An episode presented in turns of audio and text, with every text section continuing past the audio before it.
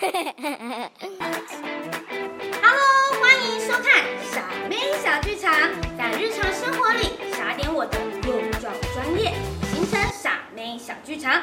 在开始之前，想问问看各位一个问题：十二月有一个很重要的节日是什么呢？圣诞节。圣诞节呀、很好很好，果然崇洋媚外，很好。那么我们今天要来进入正题喽，要来撒些什么呢？啊，真的是傻妹，我忘记跟你说了，十二月二十五日是台湾的行宪纪念日，不要跟傻妹一样忘记了，要记起来哟。那我们今天进入正题吧。根据蔡英文总统发布的二零三零年双语国家政策，教育部日前预定要删除《幼造法》第十三条，不得进行全日、半日或分科的外语教学，要修正为不得以经熟为目的的读写算。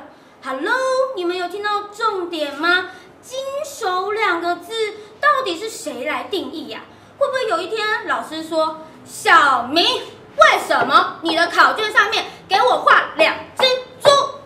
你说，报报报告老师，因为 A B C D 呀、a 跟 B 是 D 啦，还有这个政策一出来啊，就有两派人马有不同的说法哦。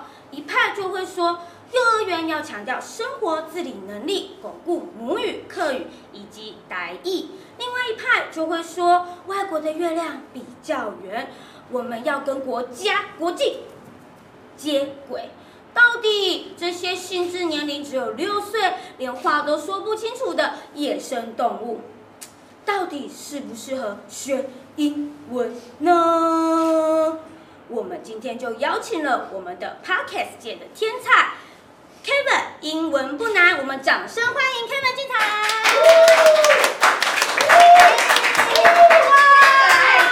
各位来宾，大家好！你好你好很高兴来到你的节目，谢谢。谢谢谢谢，请坐请坐。哇，今天为了配合你，我还把我的帽子尖起来耶，这样有没有觉得一样高一百八？我可以稍微往下。果然是英文不难，人也不难，很好很好很好。那么我想要问问看你，你觉得幼儿园适合教英文吗？我觉得其实幼儿园要教多少英文，很主要是看这个家长。那如果家长觉得想要让小朋友快乐学习，或者想要就是赢在起跑点，其实都是可以的，主要就是看个人。哦，所以只要开心快乐的学习就是重点。那你可以给爸爸妈妈或是幼儿园老师一些幼儿学英文的方法吗？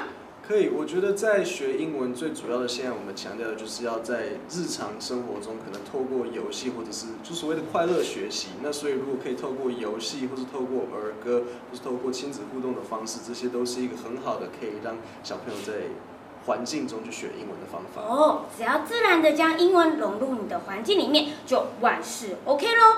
我们的问题很多，如果你想知道更多有关于英文还有幼教专业的问题，欢迎订阅我们的 Podcast。英文不难，Kevin，还有傻妹小剧场，订阅订阅订阅，我们下次见，拜拜。